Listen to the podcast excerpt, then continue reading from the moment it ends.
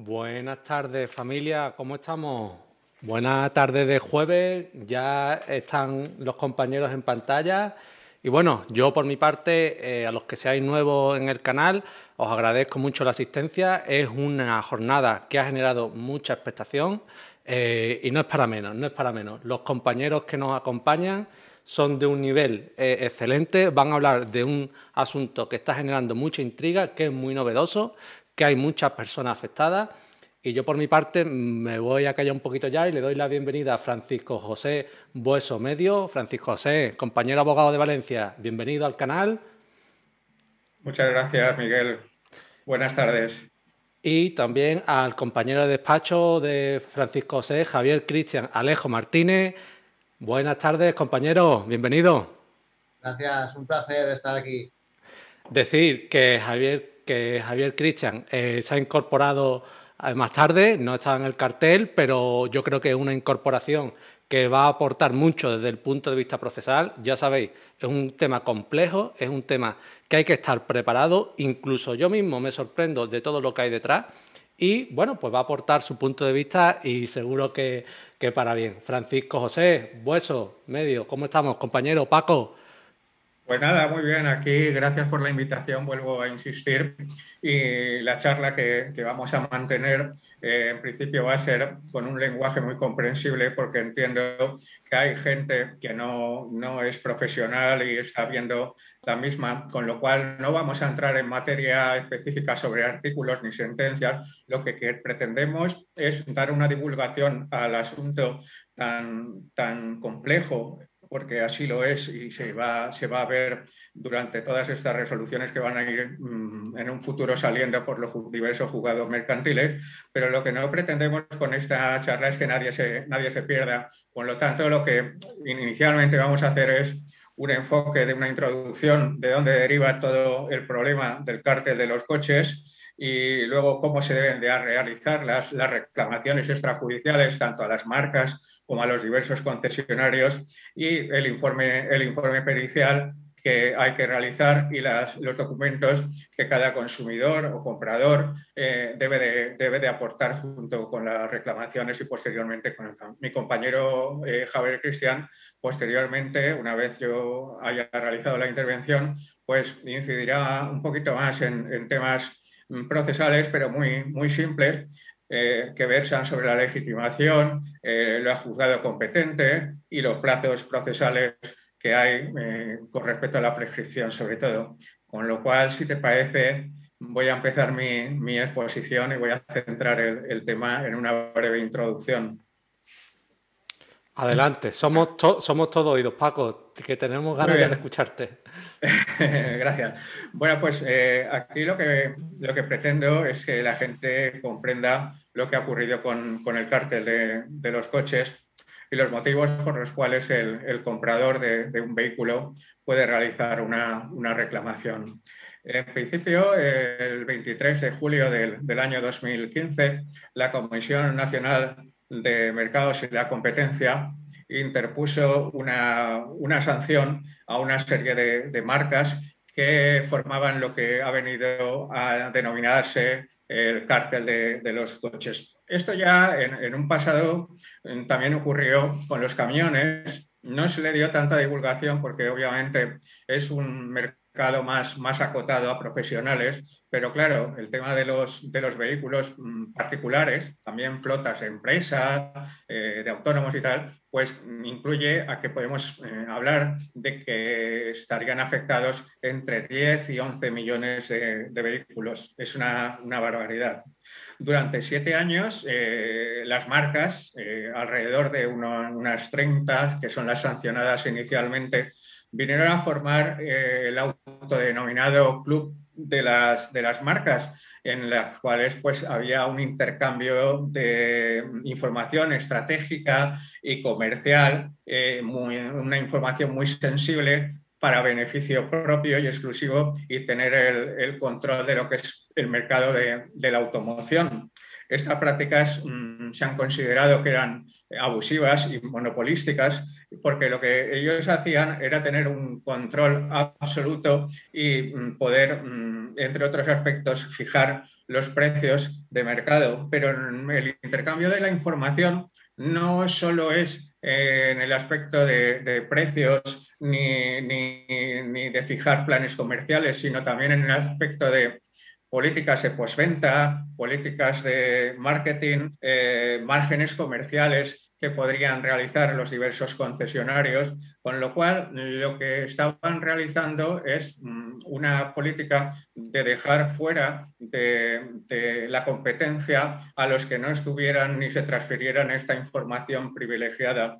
Con todo ello, el consumidor se ha visto seriamente, seriamente perjudicado puesto que mm, no, ha podido, no ha podido optar a obtener unos precios más competitivos y los vehículos que ha ido comprando, al igual que los accesorios y en el tema de reparaciones de los mismos, eh, no ha podido elegir libremente eh, esa, esa, competencia y esa facilidad para poder eh, opcionar entre unos y otros concesionarios, porque los precios y las políticas, incluso de ofertas que se realizaban a los mismos, estaban muy controladas para que los márgenes de beneficio de, las empresas y de las marcas estuvieran ya muy predeterminados.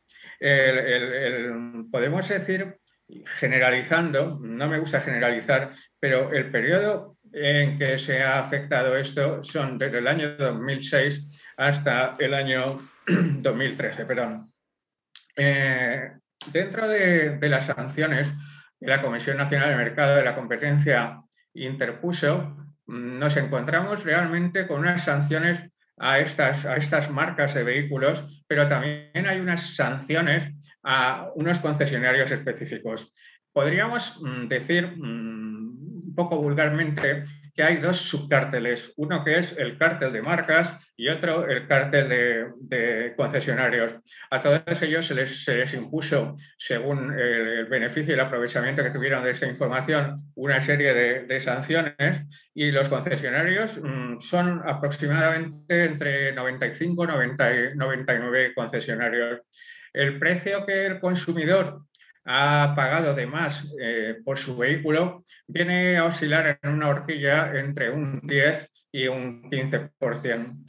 Lo que tampoco se puede generalizar, como decía, que no me gusta, es que el periodo, hay muchas marcas que incumplieron durante todo el periodo, igual que concesionarios, pero hay algunas que mm, no acapararon toda la, toda la horquilla de, estos años de, 2000, de 2006 a 2013 o que otras empezaron más tarde, con lo cual deberíamos ir a los listados de las sanciones de la Comisión Nacional del Mercado de la Competencia. En su página web se puede obtener muy, muy fácilmente para poder ver nuestro vehículo, el vehículo que tenemos, y ver mm, el concesionario también si está afectado, porque pudiera ser que estuviera tanto el concesionario como, como, la, como la marca. Eh, entonces, en estos casos, pues las reclamaciones mm, entiendo que deben de efectuarse a, ambas.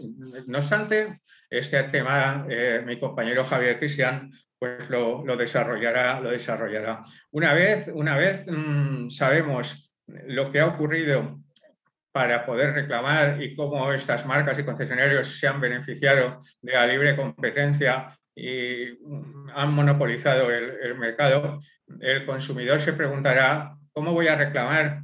¿Qué, es la cantidad que a mí me tienen que, reintegrar? ¿Cómo, cómo, ¿Dónde me dirijo? Bueno, pues vamos a ver. Lo primero es situarnos y saber si el concesionario que nos ha venido el coche está sancionado. Vamos a suponer que el concesionario no esté sancionado y que esté la marca únicamente. Bueno, pues en este caso dirigiremos a la, a la marca una previa reclamación extrajudicial, es decir, un burofax o en otros casos tienen correo electrónico de servicio de atención al cliente de, la marca, en la cual eh, expondremos mm, nuestros datos, los datos de compra del vehículo, el número de bastidor, matrícula, cuando se compró ese vehículo, el precio que, nos cobraron por el mismo.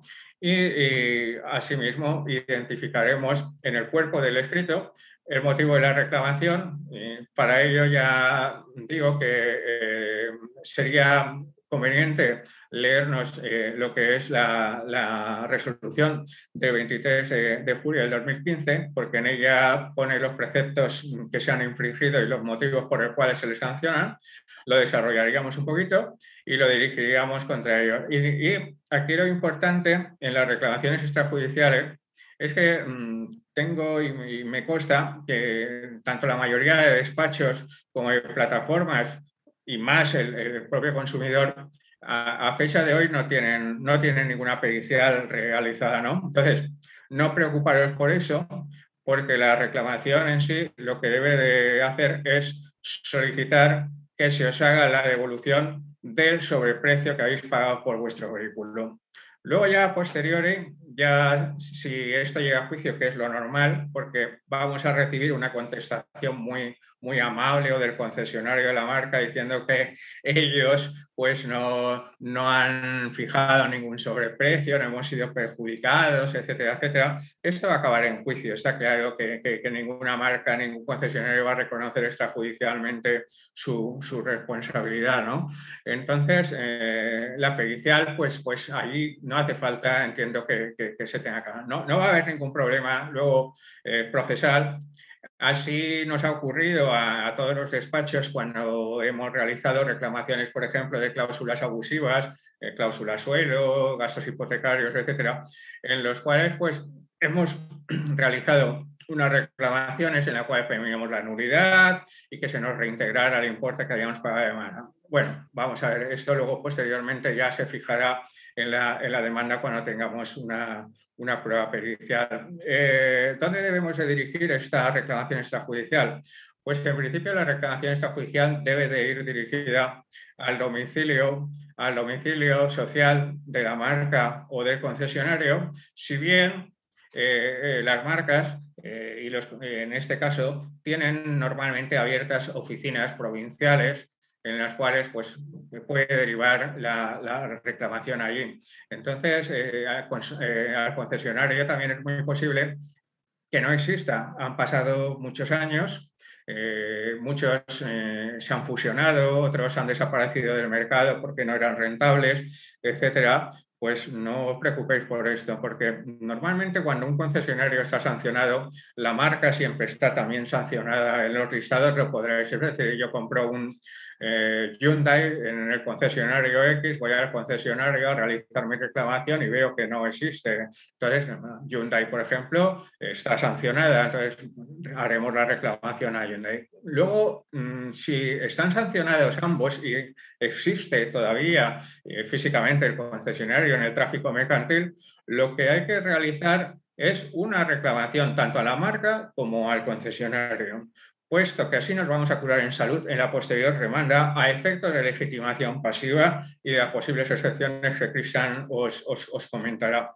La documentación que debéis tener en posesión para poder realizar la reclamación es en principio la factura de, compra, es posible que no la, no la, tengáis, con lo cual podéis optar por medios de pago que se realizaron como justificantes de transferencia, copias de cheques bancarios y también eh, muchos financiaron el, vehículo, entonces habrá contratos de financiación, contratos de leasing, contratos de renting, vamos, eh, la, documentación es básica que se, aporte, porque eh, la prueba, la carga de, la prueba, en este caso, va a corresponder a, quien, acciona y a quien, y a quien, está, a quien está reclamando. Eh, por lo tanto, si no se tiene la documentación, ojo, porque mm, va a tocar pedirla y muchos concesionarios, como decía, ya no, ya, no, ya no están en el tráfico mercantil. Y otros, los que están en el tráfico mercantil, no tienen obligación de guardar esta documentación por motivos fiscales pasados X años. Esto lo sabéis. Con lo cual nos podemos encontrar que carecemos de documentación y nos es muy difícil. Pero bueno, aún así, o que se nos niega porque el concesionario va a saber dentro de muy poco tiempo que cada, cada consumidor que vaya a pedir su factura, etcétera, pues evidentemente se la va a oler, se la va a oler porque va a saber que va a reclamar. Entonces, va a negar, sobre todo bajo el paraguas de la obligación fiscal de no guardar. La documentación está, porque está digitalizada desde hace ya mucho tiempo. Entonces, en estos casos, ¿qué, podemos hacer si, no tenemos la factura, ni, ni, tenemos las transferencias, ni, ni estos cheques? Bueno, pues aún nos quedaría una última posibilidad esta posibilidad, claro, es un poco más, más gravosa, lenta y costosa, que sería interponer unas diligencias preliminares en el juzgado con lo cual, esas diligencias preliminares lo que, de lo que se tratan es que eh, se le exige a la marca que aporte, eh, perdón, al concesionario que aporte la documentación que nosotros no tenemos y que consideramos que él sí que, sí que tiene, como las, las facturas, el, contrato de leasing, etcétera, eh, porque eso está en archivos, eso está claro que lo, que, que, lo tiene y no, no, no, va a poder negarlo.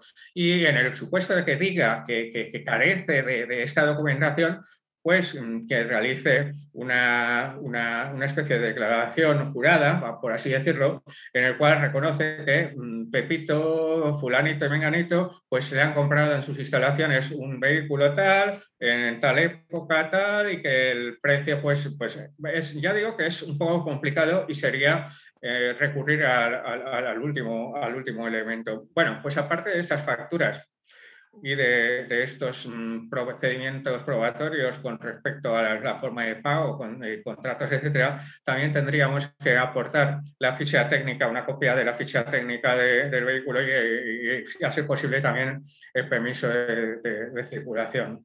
Lo que sí que quiero dejar claro es que podemos no tener ya el vehículo porque han pasado años y ese vehículo lo, lo hemos vendido, lo hemos transferido. Incluso hemos tenido un lamentable accidente y el vehículo fue declarado como siniestro total y está en el desguace, etc.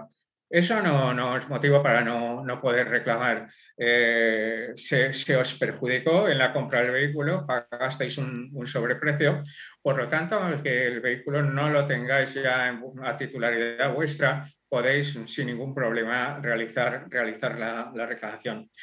Eh, quizás eh, donde haya más dudas se han generado son con los vehículos de kilómetro cero y los vehículos seminuevos que se han vendido a través de concesionarios. Vamos a ver, yo en el tema del vehículo de kilómetro cero entiendo que mm, sí que se podía reclamar perfectamente, puesto que es un vehículo que no está rodado, ha sido matriculado por el concesionario de allí no ha salido y únicamente se entrega con, matrícula, con una serie, obviamente, de descuentos comerciales, eh, pero, se le ha aplicado sobreprecio, eh, se le ha aplicado sobreprecio y por lo tanto entiendo que, es, que es por El problema son los vehículos seminuevos, los llamados de segunda mano que vamos a concesionar y compramos allí.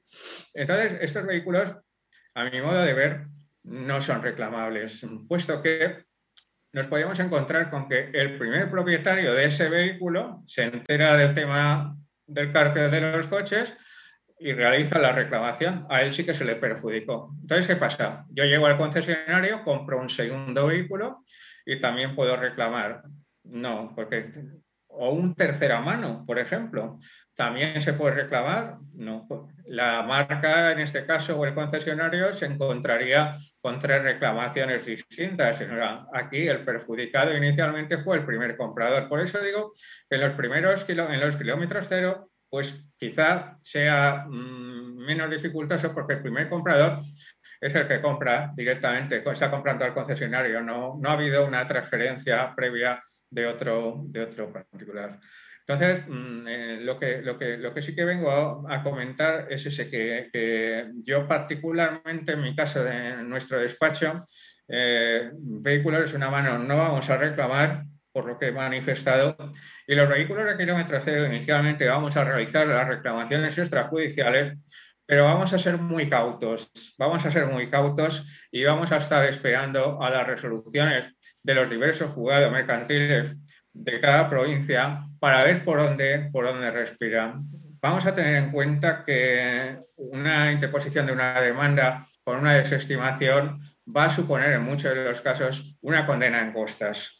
Con lo cual tenemos que ir sobre el seguro.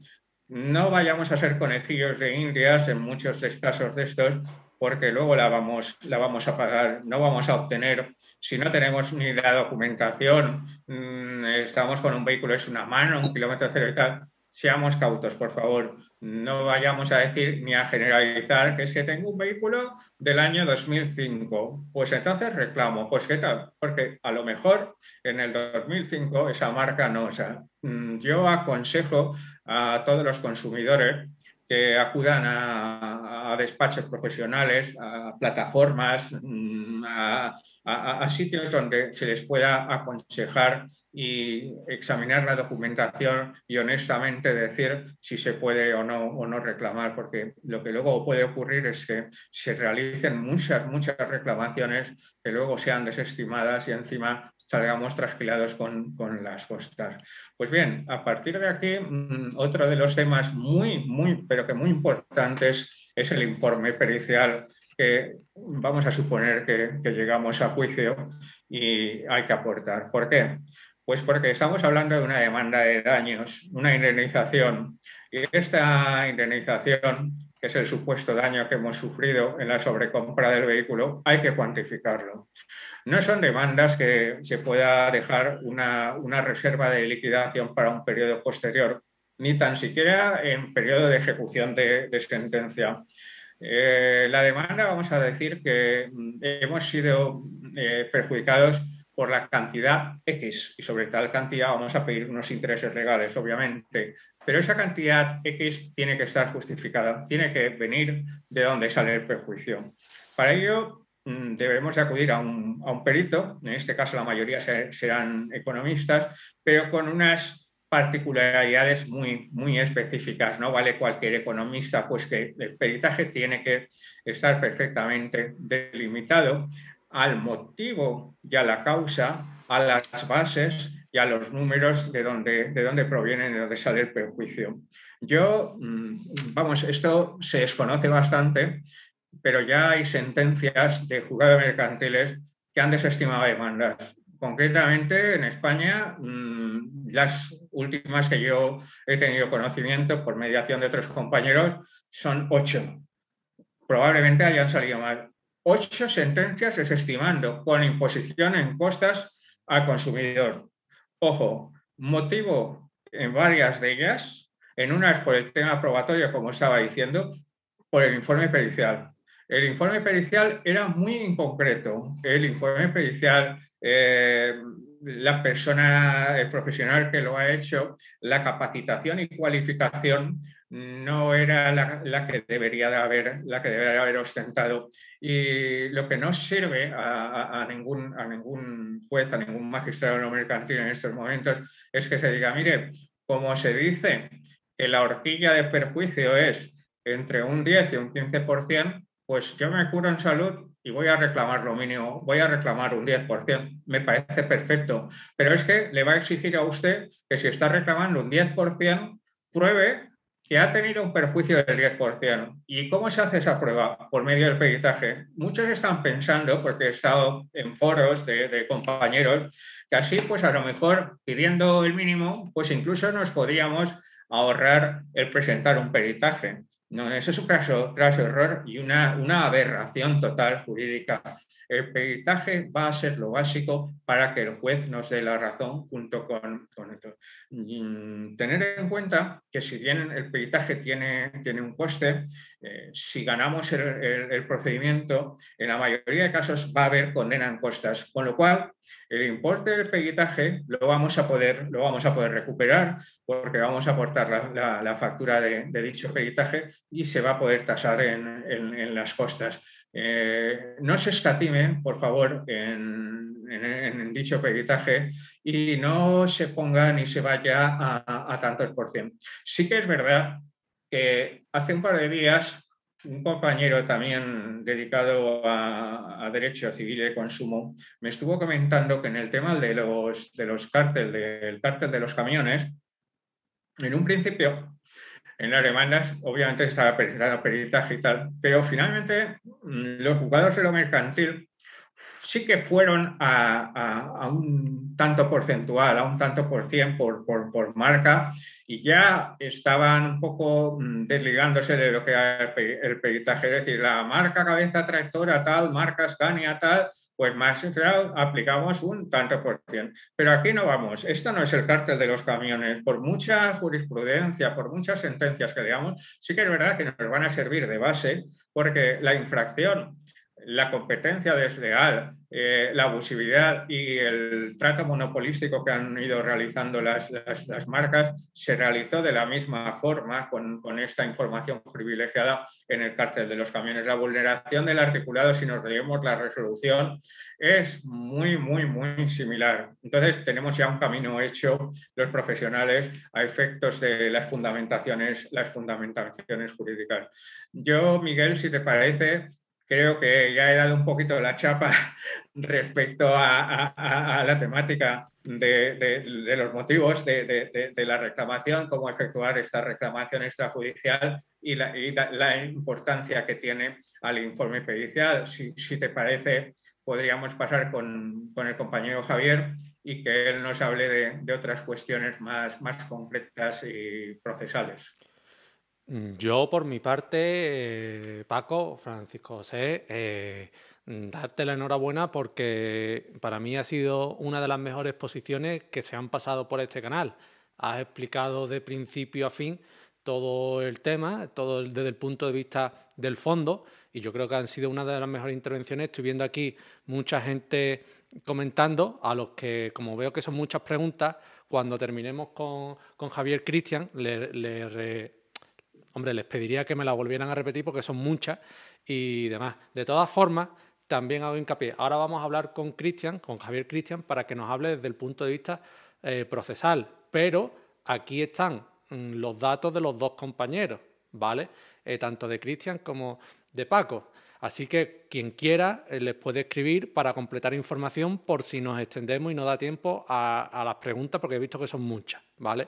y nuevamente Paco, Francisco José, te doy la enhorabuena porque para mí ha sido una de las intervenciones más brillantes que han pasado por este canal y mira que ha pasado ya gente. Así que por aquí también lo dicen. Magnífica posición. si te parece, yo estoy abierto a que por el canal, sobre todo de correo electrónico de, mi despacho, eh, la mayoría, muchos de los asistentes a esta ponencia son compañeros me puedan, me puedan, realizar, me puedan realizar consultas, incluso les pueda pasar algo de, material. No tengo ningún, ningún inconveniente, porque luego en el turno de, preguntas vamos a ir un poquito, vamos a ir un poquito pillado de tiempo y creo que pues la mayoría, por, lo que me consta y tú también lo sabes, son compañeros. Entonces, eh, dejo abierto mi, correo electrónico para poder ayudar a, a los mismos en lo que se tercie. Pues muchas gracias, muchas gracias Paco, eso te honra. Y bueno, ahora vamos a con Javier Cristian. Javier, buena, ¿cómo estamos? Encantado de tenerte. Pero nada, primera, primera parte es que le voy a felicitar también a Francisco por su exposición, que ha sido muy clara y muy honesta, como ha, nombrado varias veces, que le felicito y la verdad es que ha sido muy claro. Espero, espero estar a la altura de Francisco. Sí, Pues nada, empezando ya grano, yo lo que voy a, presentar es unas cuestiones procesales, voy a intentar ser claro y muy eh, explícito. Eh, en cuanto el plazo para reclamar estas, estos asuntos, hay que tener en cuenta dos cuestiones que están discutidas. ¿Por qué? Porque hay una parte que dice que es una obligación contractual que tienen unos efectos jurídicos de, plazos y también hay otra parte que dice que es una obligación extracontractual, con el artículo 1902. Entonces, a ver, eh, yo, según lo que he visto, yo me decantaría por ir por la extrajudicial, porque ya hay sentencias que ya hilan el asunto y dicen que, pues eso, que tienes que ir por extrajudicial y por lo tanto, al haber extrajudicial, el plazo se reduce a un año. Y eso es el problema, que es, muy perentorio, se, termina muy pronto y si te, si te esperas a, última hora, pues incluso puedes perder la, posibilidad de, accionar estos asuntos. Entonces, a ver, la cuestión, eh, yo aconsejaría, bueno, también a partir, o sea, lo que también hay que tener en cuenta, desde cuándo se, se cuenta, es el dies quo. Entonces, a ver, es desde la publicación, no desde que se dicta la sentencia, sino desde la publicación de la sentencia del Tribunal Supremo, ¿vale? Entonces hay que ver qué plazos y, eh, hay que ver si estás dentro de, esos plazos y como también ha indicado antes mi compañero, pues hay que interrumpirlos con una reclamación previa, muy importante, la interrupción. Si no se interrumpe, mm, aquí no hacemos nada. Entonces, lo, ideal sería una reclamación previa y después ya lo preparamos, vemos lo que, lo que han dicho las, las, marcas o los concesionarios y ya pues tanteamos. A ver, respecto a la otra postura que yo no la aconsejo, por, ah, por lo que yo he visto, son cinco años, según la, la ley de, competencia, ¿vale? ¿Qué pasa? Bueno, eh, aquí también hay otro Real Decreto, ¿vale? Que, que es posterior, es actual 2021, que hay una disposición transitoria que dice que todas las acciones iniciadas durante, periodos anteriores se aplicará la norma en, ese momento. Entonces, ya descarta totalmente la aplicación de, este Real Decreto. Entonces, yo me decanto ya, o sea, ya lo concluyo que yo me decantaría por, por un año. Entonces, vamos a lo seguro y entonces, pues eh, no, no, no, la jugamos. Yo también soy partidario de no jugármela y ir, ir a lo seguro. Entonces, a ver, eh, respecto, a ver, los futuros plazos, pues yo lo que, lo que haría, pues es eh, presentar el, plazo, o sea, también, a ver, también hay que indicar que depende las marcas, depende también, si en la lista, si están en la lista, si, están la, si han recurrido el al Tribunal Supremo, si no, se han, si no han recurrido, como por ejemplo Volkswagen, esas, marcas no han recurrido, por lo tanto, eh, pensando, ya, ya, ya adelantando que esa, esa gente que habría comprado en ese periodo esas, esas marcas, pues lamentablemente estará prescrito, porque claro, las, las, que no están, las que no han recurrido, no se, no se contaría un año desde la Tribunal Supremo, desde la Tribunal Supremo, por lo tanto, lamentablemente, el grupo Volkswagen, Audi, todos esos, pues mm, estaría prescrito y no se podría reclamar, ¿vale? Entonces, a ver, respecto a la competencia, la competencia, como bien adelantado antes y ha indicado, aunque no sea explícitamente, es la, competencia es la del jugador mercantil. ¿Qué pasa? Aquí la cuestión es la competencia territorial. La mercantil es, es un tribunal que es eh, provincial, no, no, está en las ciudades. Entonces, claro, aquí limita mucho, eh, pues si el profesional es de Valencia, de Alicante o de Castellón o en otras, en otras pues, provincias, pues si es en Madrid, o depende. Tienes, tienes, que caer, tienes que caer eh, obligatoriamente a los tribunales provinciales, ¿vale? Entonces, esto simplemente puntualiza que eso, que es el jugado de lo mercantil, que, también que hay, que tener en cuenta que si es consumidor o no consumidor, ¿vale? La ley general de, contratación. Entonces, aquí se diferencia. porque es muy importante determinar si es consumidor o no? Claro, los, los coches de empresa mm, evidentemente no serán, no eres consumidor si eres consumidor, aunque seas empresario autónomo, pero si has ejercido como un consumidor, o sea, compras un coche para consumo propio, ese se trata, tienes la condición de consumidor, ¿vale? No se, no se extingue esa, esa, condición de consumidor por, porque tú seas autónomo, ¿vale? Ejerces como tal, pues entonces eres consumidor. Entonces, la, la cuestión es competencia del consumidor, competencia del no consumidor. Hay que diferenciar competencia del consumidor, tiene el beneficio, en la ley de, general de consumidor y usuarios ampara más al consumidor, por lo tanto es en el domicilio del consumidor. Bueno, te, da unas, unas, opciones, el domicilio del, consumidor, también si hay abierto, o sea, abierto una sucursal o una, un concesionario, pues también puedes eh, demandar en, en, ese partido judicial. Y después la parte que es más perjudicial, la, no consumidora, es para pues eso, los empresarios autónomos que hayan comprado pues, una flota de, coches pues para, pues eso, para dar servicio a, a su empresa. Entonces, ese, se complica más, es el domicilio del demandado. Bueno, aquí también, como es una persona jurídica el demandado, también se podría destinar la demanda pues a la sucursal abierta, pero claro, tiene que estar abierta. Entonces, las cuestiones son esas varias, son, claro, si es consumidor tienes más beneficios.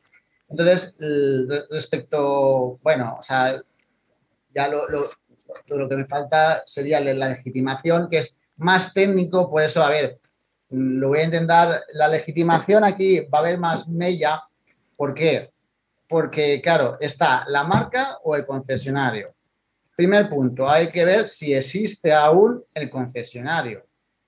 El problema, la lista, la lista está tan, tan hablada. Eh, tienes que comprobar si está uno u otro o si están los dos. Entonces, si están los dos, si está el concesionario y la marca, claro, subsidiariamente, si no está el concesionario, puede reclamar a la marca. ¿Vale? Muy importante. Entonces, eh, ¿qué pasa? Pues hay muchas quiebras y si el concesionario está y, claro, habrá un concurso, ya no existirá y no está la marca, pues mm, ahí pues no, no hay acción, no hay acción que reclamar. Entonces, también, a ver, eh, ¿qué reclamamos? ¿Uno a los dos o, a, quién, reclamamos? A ver, yo entiendo que si los dos están en la lista, hay una obligación, eh, bueno, una responsabilidad subsidiaria. Eh, yo iría a lo seguro. O sea, yo, si está en la lista, iría a los dos. O puedes jugártela, reclamar solo a una persona. ¿Qué pasa? Que tanto reclames a dos como a una, ¿Qué va a pasar? Si reclamas a los dos, uno te va a alegar falta de legitimación pasiva. ¿Vale? Eso es siempre va a haber una excepción. O sea, aunque, aunque reclames a los dos o a uno. Si reclamas solo a uno, pues te planteará una excepción del episconsorcio necesario.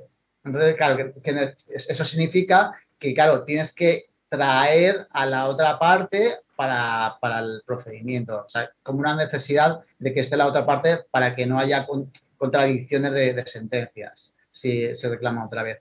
Entonces, yo lo que aconsejo, pues bueno, mirar el caso concreto y, ver, mm, valorar si está en la lista los dos. Hombre, yo, desde mi punto de vista, yo reclamaría a las, a las dos personas, a las dos, a las dos, eh, a la marca y, al concesionario. A ver, eh, después, eh, claro, como hay responsabilidad, entraríamos también la responsabilidad solidaria también respecto a los de kilómetro cero y a, los de segunda mano. Yo, yo, no me, yo no entraría a los de segunda mano directamente, como ha dicho antes mi compañero. Yo los kilómetros cero, ¿qué pasa? que aquí se puede acreditar que te lo ha vendido el concesionario, que, en principio es eh, pues para, para pues, el servicio pues para hacer de prueba y es del concesionario y te lo está vendiendo el concesionario el concesionario, es decir, no, no es una segunda mano de, un particular o, una, una, tienda de compra-venta, ¿vale? Ya estamos en un concesionario que te vendido un coche de cero kilómetros, que ese concesionario está en la lista y por lo tanto sí que se podría fundamentar. Yo no digo que no te vayan a alegar, mm, pues eso, falta de legitimación y varias, varias alegaciones, pero lo seguro, pues que no sea kilómetro cero, que sea nuevo y, que no sea, y por supuesto, que no sea de, segunda mano. Eh, yo creo que queda claro que las excepciones, esto son cosas más eh, procesales que lo tiene que tener en cuenta el, abogado, los, los, consumidores, las personas que estén aquí, que no sean profesionales, más que nada tener, tener, en cuenta, pues eso, que la documentación que tengan, o sea, cuando vayan a, la visita de, los compañeros, pues que sea de un concesionario que esté en la lista o pues que sea de la marca que también esté en la lista. Entonces, simplemente comentar esas, esas cosas. A ver, eh, ya no hay más, más mella, porque esto es, eh, es, más que nada dirigirse a la lista y ya está. Yo creo que, a ver, eh, no hay nada más, creo que no se me ha olvidado nada. simplemente pues agradecer que me hayan dejado participar y si hay alguna pregunta, porque tampoco quiero extenderme con jurisprudencia y artículos, bueno, lo que puedo, si me hacen una pregunta, yo le respondo con los artículos, porque estamos más que nada desde el punto de vista general y que tengáis unas nociones básicas. Pues a ver, Cristian, yo te agradezco también mucho la intervención, para mí brillante también, ha dejado claro muchos aspectos, muchas esquinas ahí que, que con el tema de la legitimación del litisconsorcio pasivo necesario y demás, mm, sabemos cómo son las partes contrarias en estas reclamaciones, en estas demandas, y seguro que va a haber mucha calor por ahí, ¿no? A ver, yo como soy de Andalucía, me expreso así, ¿no? Van a dar mucha calor por ahí, ¿no? Y algunas te dirán una cosa y otras te dirán otra, y habrá que ir viendo. Lo que sí me gustaría dejar claro a todos los que nos están viendo es que es un tema muy nuevo. Habrá que ir viendo cómo se desarrolla, ¿vale? Ahora vamos a responder las preguntas, ¿vale?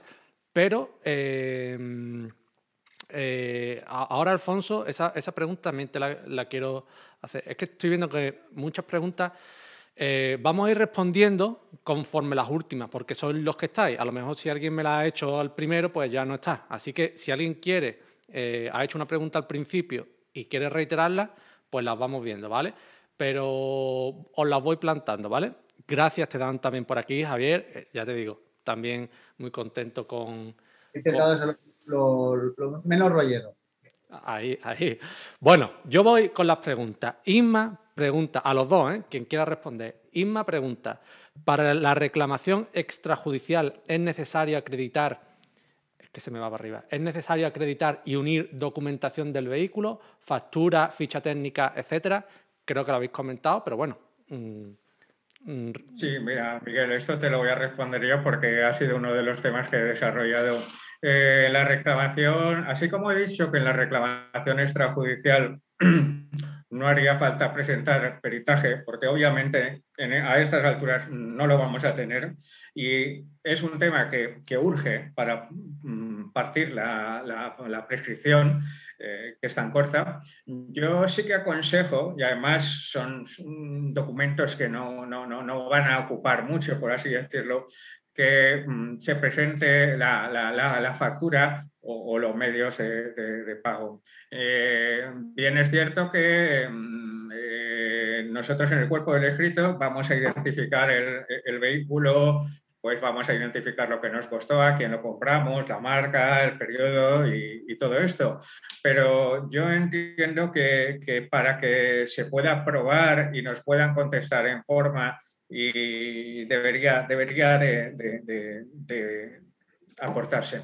Así, como te digo, eh, cuando hacíamos las, las reclamaciones extrajudiciales, hemos tenido muchos problemas en el tema de banca puesto que solicitábamos la nulidad y la, restitución y nos, veíamos con que estas reclamaciones extrajudiciales que no habíamos realizado nosotros, sino que el propio cliente las había realizado por, un formulario de, Internet, pues presentaba la reclamación, pero no, no, no presentaba pues copia de esas facturas, de registro, de la gestoría, etcétera.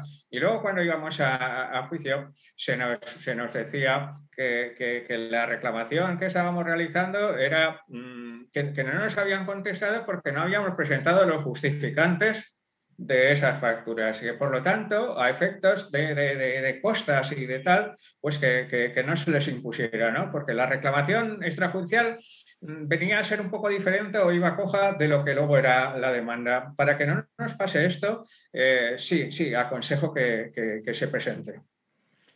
Dicho queda, veo que están eh, preguntas. Eh, aquí también alguien decía algo del burofá, que le cuesta dinero. Bueno, Vamos, sí, claro. Vamos a ver, el burofax cuesta dinero, pero mm, es evidente luego pues eh, la rentabilidad que le vamos a sacar a ese burofax a posteriori. De todas formas, hay otros medios que no tienen que ponerse el burofax eh, con certificado y acuse de, recibo que a lo mejor en correos pues están en torno a 25 euros, una, una cosa así, o más, si, si vamos a presentar estas estas facturas acompañando de tal, nos podemos ir casi hasta los 50 euros, es verdad, ¿eh? Pero entonces, mm, ¿qué pasa aquí? Pues mm, vamos a ver, vamos a ver, la mayoría tienen servicio de atención al cliente y tienen correos electrónicos. Entonces, mm, yo, yo desde luego, en, muchas reclamaciones que he efectuado, te puedo decir en un 70, casi 80%, las he realizado por correo, por correo electrónico. Luego ese correo electrónico, pues me, han contestado al mismo correo electrónico sin ningún tipo de problemas y aparte yo mm, lo he presentado junto con la demanda judicial y en ninguno, en cero, en cero. No me han excepcionado ni me han dicho nada que la reclamación extrajudicial que presenta por correo electrónico no estuviera bien acreditada ni nada. No, no, no. Se puede reclamar por, por cualquier medio que se acredite en derecho que la reclamación se ha realizado. Yo, de verdad, y así lo voy a hacer en muchas de, clientes que tengo, voy a, si hay servicio de atención al cliente con un específico correo electrónico, voy a, voy a reclamarlo, voy a reclamarlo por ahí y no me voy a gastar el dinero en el, en el Pero bueno, eh, ya te digo, hay gente que es más papista que el papá y, son muy tradicionales y solo ven el Burofax, Burofax, Burofax. No, hay más medios. Incluso te voy a decir otra cosa. Si el concesionario está abierto, por ejemplo, y vamos a hacer la reclamación al concesionario, no pasa nada, nos presentamos allí tranquilamente nos sellan el escrito, que creo que no nos lo van a negar, no van a tener esa desfachatez, y nos vamos con el escrito sellado, igual que si vamos a una sucursal bancaria y nos lo sellan. Claro, cuando lleguen muchos a sellar el escrito, van a decir, no, no, aquí no, se, aquí no sellamos a nadie más. Es, es, lo que pasó también con, con, banca. Pero bueno, no solo es el burofax, también digo que mirar, mirar si hay servicio de atención al cliente y correos electrónicos porque es una vía perfectamente para reclamar. Yo por aquí dices lo mismo que estás apuntando tú, Paco, que, el concesionario y sello. Además, yo añadiría, y esto lo digo por, también porque eh, pasa, vamos a ver, si el concesionario no te quiere dar, eh, no te quiere sellar, pues tiene una hoja de reclamaciones. Y en la hoja de reclamaciones se puede dejar copia del escrito que tú quieres presentar. Que tampoco te dan la hoja de reclamaciones. La policía local está para intervenir en estos supuestos. Es decir, que por ahí no se puede librar. Pero es que es más, yo voy a decir lo siguiente. En los correos electrónicos hay programas de traqueo en los que tú le puedes meter que el comprobante de que cuando se abra, las veces que se abra, los minutos, y todo. Es decir, son programas que tenemos ahí. Yo voy a decir una marca que no me patrocina ni nada, pero quien quiera y, es, un, es un archivo, bueno, un archivo, un software que le meten en el propio correo que te certifica la recepción. Hay planes de pago de este programa, pero yo lo uso y, a mí tampoco nunca me ha negado nada. Y además hay una página por ahí que si no quieres irte a correo, los precios de correo para los burofax están muy asequibles, pero hay otra marca, hay otra empresa, Notificado, eh, creo que se llama, que por 22 euros creo que te cuesta un, un burofax eh, postal con certificación de acuse y, del contenido notarial y todo. Es decir, mm, no es un motivo, tienes todos los medios y quien no reclama es porque no quiere. claro, menos, me están apuntando por aquí. Mm, pues menos. 10 mm, euros, tres páginas. Pues ya está. Claro, yo es que lo envío con certificado notarial del contenido. Entonces, ahí es donde estará la diferencia, pero sí, quien no reclama es porque no quiere, Paco y Javier. y una pregunta por ahí eh, eh, sobre la prescripción, ¿no? Hemos dicho que es un año, es responsabilidad civil extracontractual, ¿vale? Pero eh, desde cuándo, ¿cuál es el día acuo? Porque yo, por ejemplo, no sé de cuándo es esa sentencia del Supremo y también, claro, Volkswagen creo que fue que es antes, porque ellos aceptaron la culpa antes, Javier. A ver, es que sería por caso concreto porque no, no puedes decir eh, generalmente, porque es lo, que ha dicho, es, acabas de comentar. Tienes que ver la sentencia, porque hay, hay, marcas que le han dado la razón antes y, otras que le han dado después. Entonces, eso no puedo generalizar, eso sería pues, mirar eh, cuándo ha sido la resolución, cuándo ha estado publicada y mirar la fecha. Eso está en, la, base de datos de Aranzadi o la del Consejo General del Poder Judicial. Eso tendría que ver. Porque claro, son, sentencias ya del Tribunal Supremo y de la Audiencia Nacional, que no son de primera instancia que no están publicadas. eso se puede ver fácilmente en, en, el Consejo General del Poder Judicial o si tienes una base de datos de Aranzadi si, si, te parece, con, respecto al plazo este tan controvertido de que si cinco años, un año y tal, eh, vamos a ver, la, Comisión del Mercado Nacional de Mercado de Competencia, mm, la resolución es el 23 de julio del 15, ¿verdad? Entonces, mm, aún aplicándole eh, eh, el plazo de cinco años, eh, que la ley de, competencia así prevé para, las reclamaciones, es que se ha prescrito. Incluso me refiero a quien no, al grupo Audi Volkswagen, estamos hablando concretamente, que, que, no, no, no, recurrieron luego, ¿no? Entonces se quedaron ahí, pagaron la multa y, y Santas Pascuas. Entonces, incluso hasta si, si, aplicamos los plazos COVID, como he leído por ahí, de los famosos 82, 84 días, saquemos cuentas que es el 23 de julio del 2015 al 23 de julio del 20 harían los, los, los cinco los cinco años, apliquemos todo el tema de plazos COVID y tal, que son ocho años, vamos, es que eso está, está, está claramente, está claramente, claramente prescrito. Incluso luego, pues mm, hay compañeros que, que, mantienen que, claro, que como es un tema de competencia, la, la ley de competencia, pues, pues, pues dice claramente que, que para los hechos derivados de ahí, pues son, son cinco años, pero por ejemplo en las, las sentencias mm, que tenéis muy accesibles del juzgado mercantil de, Cádiz, ¿no? que son de concesionarios, ahí, ahí se desarrolla y otras sentencias posteriores que también he podido leer, eh, se, están yendo a, la responsabilidad extracontractual y al plazo del artículo 1968. Por eso, ojo, ojo, y, aunque sea defendible, porque entiendo que, que, pudiera ser defendible el tema, el tema de los cinco años, eh, yo, yo, yo, no me la jugaría porque las, las resoluciones del Tribunal Supremo, eh, pues, pues todas son relativamente recientes y estamos en plazo con todas, con todas las, las marcas y concesionarios, con lo cual lo que sí que tenemos que hacer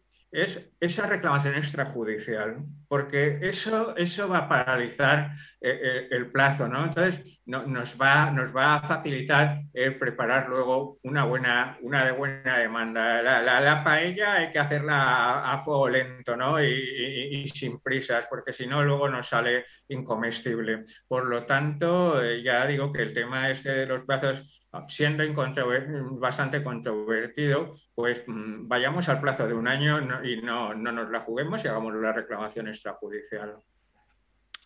Yo opino como, tú, Paco. Es decir, mm, ya irán saliendo más resoluciones, por lo menos interrumpe y, y por si acaso, ¿no? Por si acaso, mándale el escrito, el correo electrónico, por si acaso no está prescrito, que ya irán saliendo resoluciones. A mí, la verdad, a mí eh, me parece, yo no he mirado tanto el asunto como vosotros, pero a mí me parece que una responsabilidad civil contractual a, toda, a todas luces. Es más, Ahí, el Supremo ha dicho muchas veces que habiendo mm, discrepancia entre un tipo de responsabilidad u otra, prima la contractual. Aquí hay un contrato entre dos partes.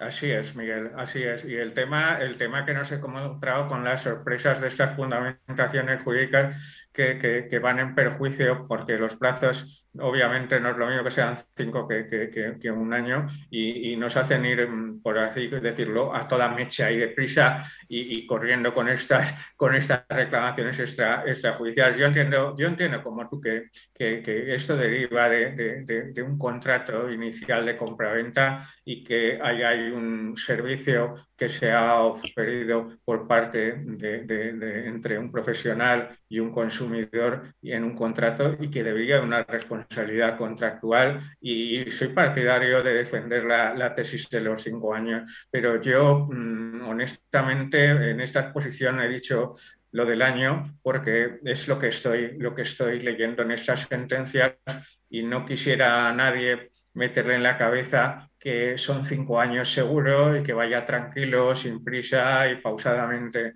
Yo, por si acaso, meto la extrajudicial y me, curo, como tantas veces dice la palabra, en salud. A ver, yo para los aventureros lo que haría es presentar alternativamente la fundamentación como contractual y esta contractual. Eh, y fundamentaría en, las costas que por dudas eh, jurisdiccionales de, sentencias que no se impongan las cosas en caso que se desestime. Si quiere alguien aventurarse y presentar las dos alternativamente, las dos acciones, la acción contractual o esta contractual, pues yo, si me viene un cliente, oye, pues lo quiero reclamar, pues, mm, pero firma hoja de encargo, o sea, todo clarito, y entonces te voy a, te lo voy a, te lo voy a fundamentar así, pero que sepas que igual te imponen costes. Mm, esas advertencias en las hojas de encargo, ¿eh? qué importantes son, ¿eh? qué importantes son compañeros. ¿eh?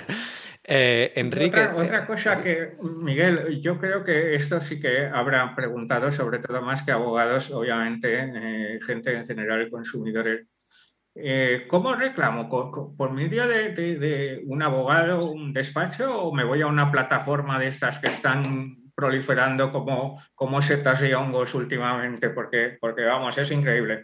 Pues, pues mira, el, tema de las demandas colectivas o nuestra demanda individual, ¿no?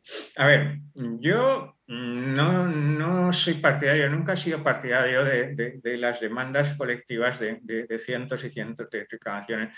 Ten en cuenta lo que hemos hablado. Vamos a ver el tema de las demandas colectivas, donde hay mucha gente que a lo mejor el derecho que tiene no, lo, puede probar muy, correctamente y ha sido metido dentro de, esa demanda y, puede perjudicar a, la demanda. Ojo, puede haber estimaciones parciales y, esto a efectos, lo digo también a efectos de los compañeros que, llevan esto, pues nos va a fastidiar un, tema de, costas procesales.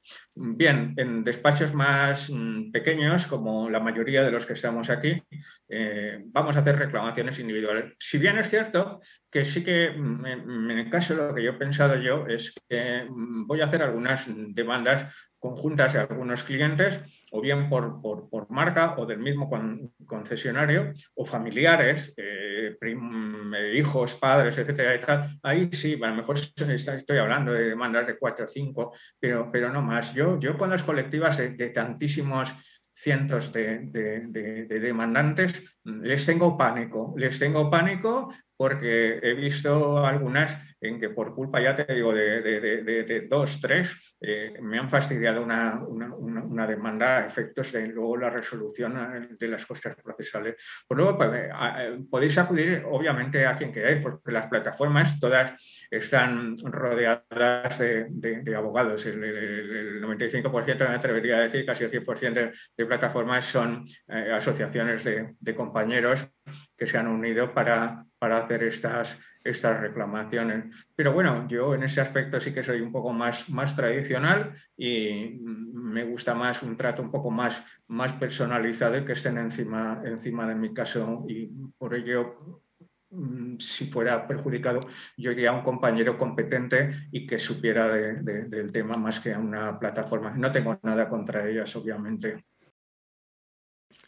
desde el punto de vista de los jueces, yo me pongo en su, en su piel y pienso que si me viene una demanda de 100 afectados, claro, mm, ya de, yo de primeras 100 afectados ya me colapso un poco y pienso que ir determinando uno por uno por sus circunstancias, porque claro, demandas porque es la marca, o sea, es la misma marca, pero son diferentes eh, demandantes. Pero bueno, es la misma marca, pero son diferentes demandantes que cada persona tiene unas circunstancias concretas. Eh, hay que determinar en, cada caso, en cada persona, si son similares a, tendría que montar grupos.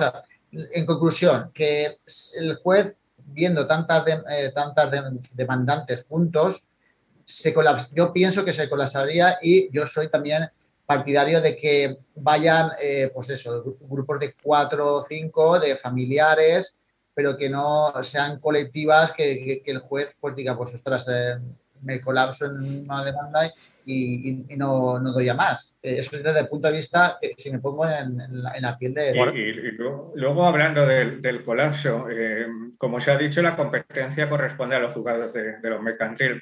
Por ejemplo, aquí en Valencia hay tres, si no recuerdo mal, son tres juzgados de, de lo mercantil Imaginaros que estos juzgados pues, mm, son los que normalmente resuelven sobre concursos. La, gran mayoría de trabajo que tienen son temas concursales, eh, también contratos mercantiles, fusiones, etc. Pero, pero están ya saturados, están sobresaturados de, de carga de trabajo. Sabemos lo que, lo que tarda un concurso, la tramitación de un concurso, por muy por muy escueto y de poca documentación que sea, ¿no? La, tramitación. Pues si a esto nos unimos, que como sabéis, con, con, el tema COVID, pues ha habido una moratoria para la obligación para presentar concursos que primero fue hasta enero, luego se prorrogó hasta marzo y hace unos días se ha prorrogado hasta julio. Bueno, pues claro, muchas empresas van a aprovechar la moratoria COVID para no presentar los, los, concursos hasta que no sea más, mm, más que nada obligado. Entonces, Imaginemos que estamos hablando de 10, 11 millones de vehículos que pueden ser afectados. Luego no van a ser tantos, evidentemente, ¿no? Pero mm, vamos a ir a, un par de millones. de, la carga de trabajo que soporta un juzgado mercantil con, con estos temas concursales, con tan pocos juzgados que hay, puesto que radican en las capitales de provincia, y que se metan todas estas demandas del cárcel de, los coches, cientos, miles de demandas, el, tema va, a colapsar, estoy, estoy, convencido. Eh, totalmente de acuerdo. Los mercantiles, uh, bueno, eh, totalmente de acuerdo. Por aquí también apuntaba Alfonso, que lo estoy leyendo, eh, la abogacía artesanal, ¿no? Reclamar con esa abogacía artesanal detallista con el asunto concreto, ¿no? Es importante, yo también lo veo. Yo no voy a decir mi opinión de las plataformas porque tengo una opinión particular, aunque haya detrás abogados.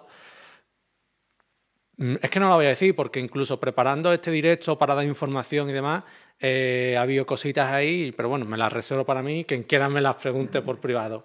Eh, vale, aquí una pregunta, no quiero hacerlo todo en la misma línea, pero aquí hay una pregunta y perdonadme a los que no os leo las preguntas porque son muchas, es que son una barbaridad.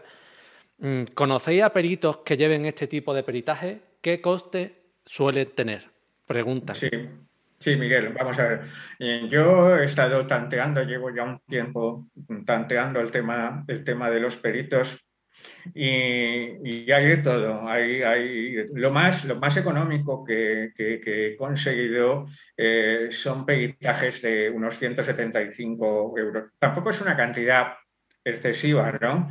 Mm, y, ya te digo que, aparte de, ello, es que si tenemos una buena demanda y documentación y el peritaje es consistente porque el profesional eh, lo hace muy bien, va a haber costas, va, a haber costas y esos 175 euros los vamos a, poder recuperar. Hay de todo, ¿eh? La horquilla es, la horquilla y, ojo con el peritaje, del típico peritaje, te ofrezco peritaje a 80, 90, 90 euros, pero vamos a ver, tú, eh, sí, soy economista, pero eh, creo que aquí hay que hacer eh, temas de econometría y una serie de, de, pirulas impresionantes. Entonces, mm, claro, yo ya de entrada esos peritajes mm, huyo, huyo, huyo porque mm, luego peritajes de hacer como churros de, fábricas eh, a, nivel casi como si fuera una máquina de, hacer peritajes, que lo único que cambia son, son datos y tal, porque la desestimación de, las, demandas que,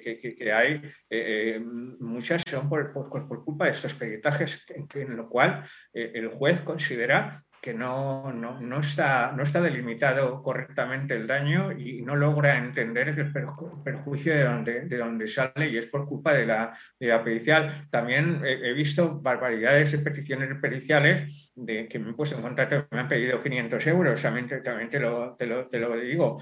Yo aconsejo, muchos compañeros que, que, están viendo la, la ponencia son profesionales, también os podéis, os podéis unir os podéis unir para, hacer la contratación de, peritaje, porque claro, tampoco es lo mismo pedir uno que, pedir varios compañeros conjuntamente, ya podéis negociar el precio. Y, también me, estoy valorando en realizar peritajes por, por marca. Fíjate lo que te digo. Mm, si yo compro un Ford Mondeo, tú has comprado un Ford Fiesta y él ha comprado un Ford K, vamos a poner por caso, el, tema es que el sobreprecio el sobreprecio va a ser porcentual, la causa va a ser la misma, la analítica va a ser la misma. Lo único que va a variar es que si yo he pagado 16.000 y tú has pagado 30.000, el peritaje lo que va a llegar es a la conclusión de que Ford, el sobreprecio que ha tenido es de un 15%, sea el coche que sea. Con lo cual, mm, yo estoy estudiando el tema a efectos de ver posibles peritajes por marca y teniendo ya un peritaje por cada marca, sería muy factible luego a la hora de presentar las demandas judiciales.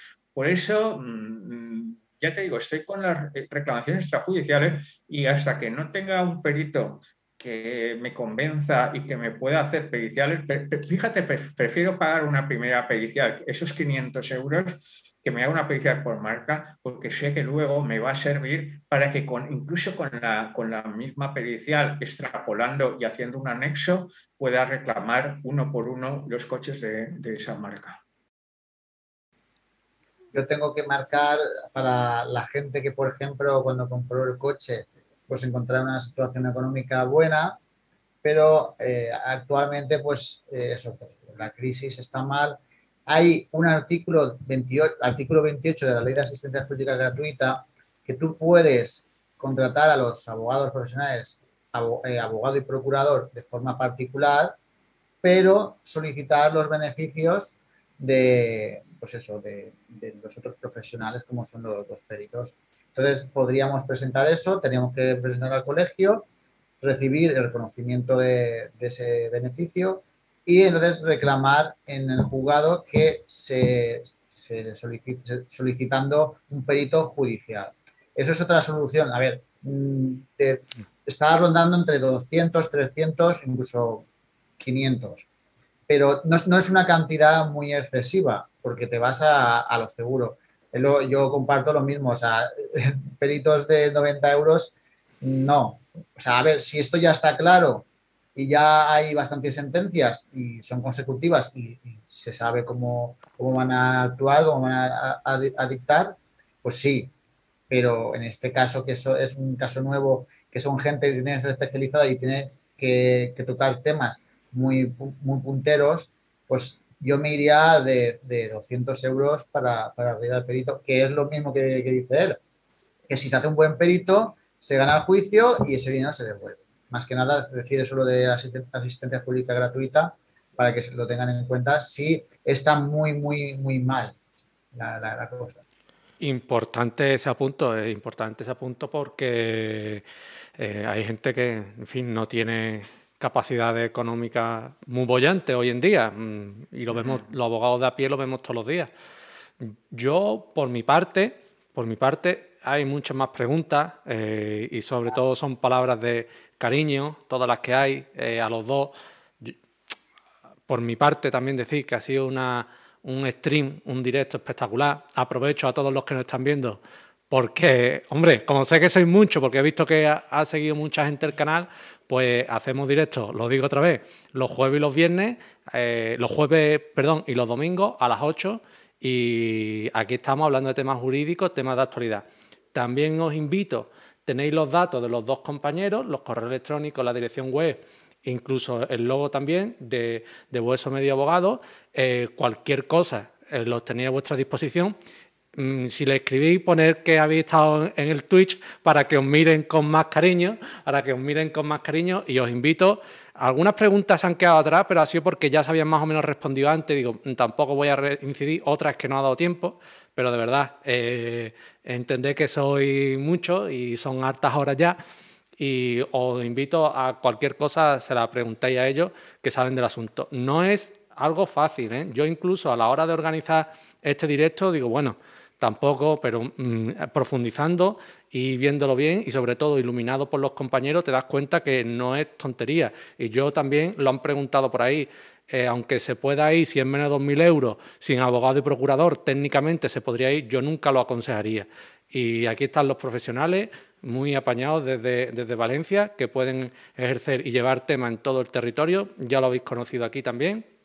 Y por mi parte eso, darle las gracias por haber venido, invitaros a todos a seguir el canal y como última, como última parte, a mí siempre me gusta dejar a los ponentes, a los invitados, por un último turno para que digan lo que, lo que quieran. Y yo, de verdad, eh, a los dos, eh, Paco, Francisco José y Javier Cristian, pues eh, última incorporación y, que ha servido de mucho y ha dado más valor todavía el stream, os invito a que bueno, nos digáis las últimas palabras que queráis sobre, sobre este tema o sobre lo que queráis y de verdad, de verdad, de verdad, muchas gracias por vuestras palabras, vuestra información y vuestro conocimiento. Bueno, pues eh, muchas gracias a ti, Miguel, por invitarnos a, a esta charla y, y también a todos los que han estado soportando nuestras nuestras peroratas a estas horas que entiendo que ya, ya es tarde y es un poco complicado. Eh, sí que quería decir que estoy a tu disposición. Ya sabes que esto está en un estado un poco embrionario, por así decirlo, y que más adelante nosotros mismos estamos estudiando el tema mm, bastante técnicamente, buscando peritos, como se decía, etcétera, y que más adelante, cuando el tema esté un poquito más, más movido ya a efectos de jurisprudencia, de analizar esas excepciones que, que nos pueden ir planteando las marcas y los concesionarios, estaría a tu disposición de hacer un, un segundo, un segundo Twitch ya muy, muy aclaratorio una vez avance esto. Entiendo que mm, ya a partir de año nuevo, febrero o marzo, pues podríamos ya nosotros mismos tener ya alguna resolución ya muy, muy concreta y que por lo tanto estamos a tu disposición. Para mí ha sido un, gusto y te puedo decir que es la primera, primera ponencia que realizo por estos medios tan, tan modernos, eh, temas de YouTube y Twitch y tal, que, veo que las redes sociales aparte mueven y tienen un poder muy, muy grande. Gracias, Miguel. Gracias por invitarnos. Quiero agradecer también a Miguel y a los participantes por aguantarnos. Y yo solo voy a decir una cosa, lo barato sale caro. Simplemente eso que tener cuidado, por eso que vayáis a profesionales y que tener en cuenta que si lo hacen bien, al final ese dinero invertido se, se vuelve, se devuelve. Pues gracias por vuestras palabras. Lo están preguntando por aquí. Mañana estará también eh, este directo en YouTube para que lo podáis ver tranquilamente. Este contenido va a estar ahí por siempre, así que los que lo estéis preguntando, mañana estará en YouTube sobre las a partir de las 5, depende de cuánto tarde yo, pero mañana estará en YouTube. Muchas gracias por vuestras palabras, compañeros, y bueno, nos despedimos de toda la audiencia que hoy ha estado muy bien, muy bien. Estoy contento. Venga, gracias. Buenas noches.